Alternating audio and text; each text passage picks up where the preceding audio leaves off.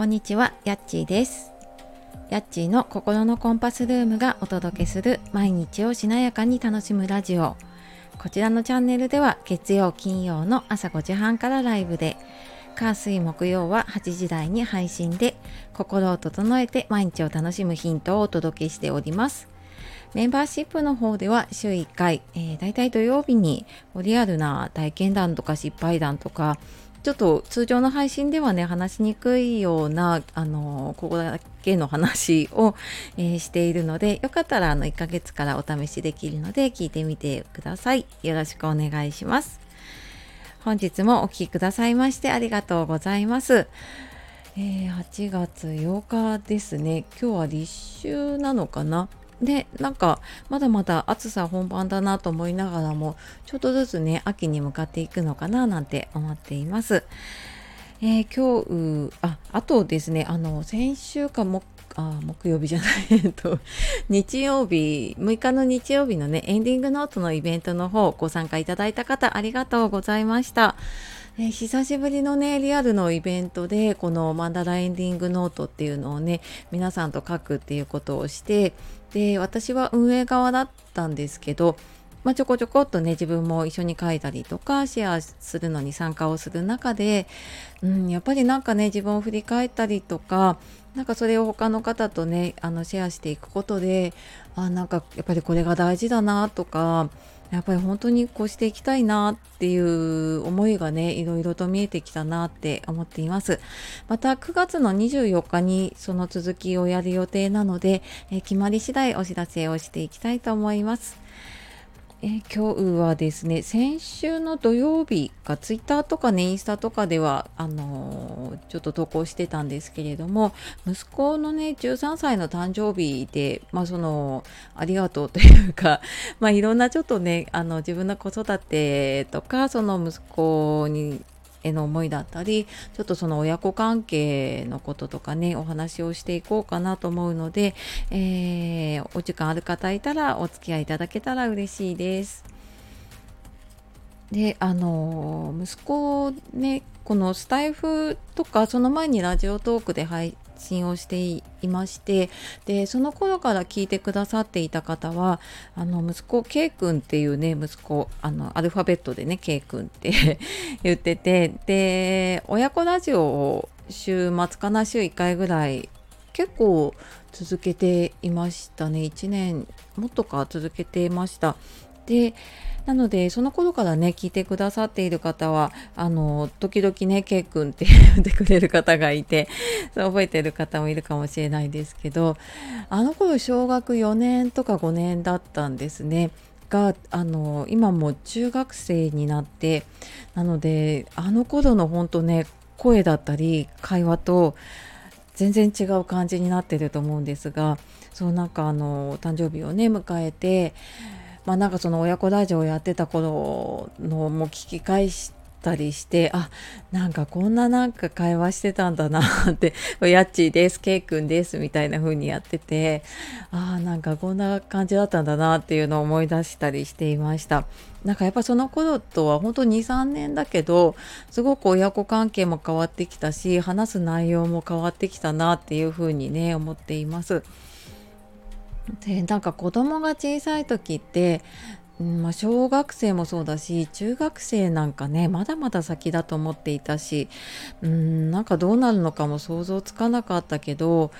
でもやっぱりその小さい頃からの延長線上なんだなって当たり前だけど思ってなんかいきなりガラッと変わるわけじゃなくてね徐々に徐々にやっぱり変わっていくんですよね。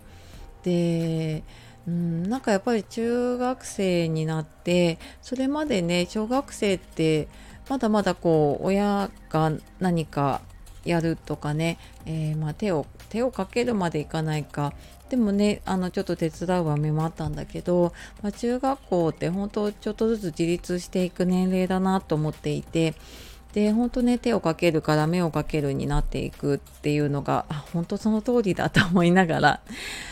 ね、何かやってあげるというよりもなんか見守りながらねその本人がね子供ができるようにしていくっていうなんかその親もちょっと一歩引いていくっていうところなんだなっていうのをね日々感じていますね。でも実はなんかこの見守るのがね結構難しかったりして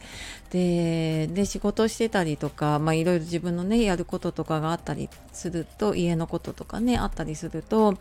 やっちゃった方が早いなとかあのね、言ってからやるまでなかなか時間がかかったりとかしてなんかこうねこっちはやきもきしたりとか の もう早くやればいいのにとかって思っちゃうんだけどなんかそれをでもちょっとこう見守るというかねあのなんかそういう段階なんですよねきっとね。そうそうで、まあ、今もそうだしねこれからもこうなんかどこまで親が関わるのかなっていうちょっと距離感とかを見ながらねうんやっている感じですね。まあ、とは言ってもねあの、まあ、家の中ではそんなに変わりはないかな過ごしてるけど、まあ、ちょっと外歩く時にねあの近所とかだともう隣を歩いたりすることはあまりなくなってスタスタってちょっと何歩か先を歩いてたりとかちょっと離れて歩いたりとか なんかねそんな感じになっていてあそっかなんか成長してるんだなとかね思って。だから初めはあなんか離れちゃったんだとか思ったんだけど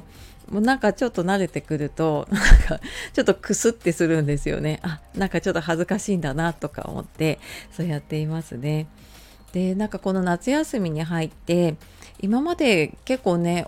親子で行っていた映画見に行くとかま今年はねお祭りだったりとかイベントもいろいろねあのやっているけどもうこの数年の間でやっぱり友達と行くようになっていたので、まあ、お祭りとかも行かなくなったしでプールとかもやっぱ友達と行ったりとか誰かその友達の中の親が1人ついていって行ったりとかね。うんなんか友達と出かける時間ねほんと増えてるなって思うけど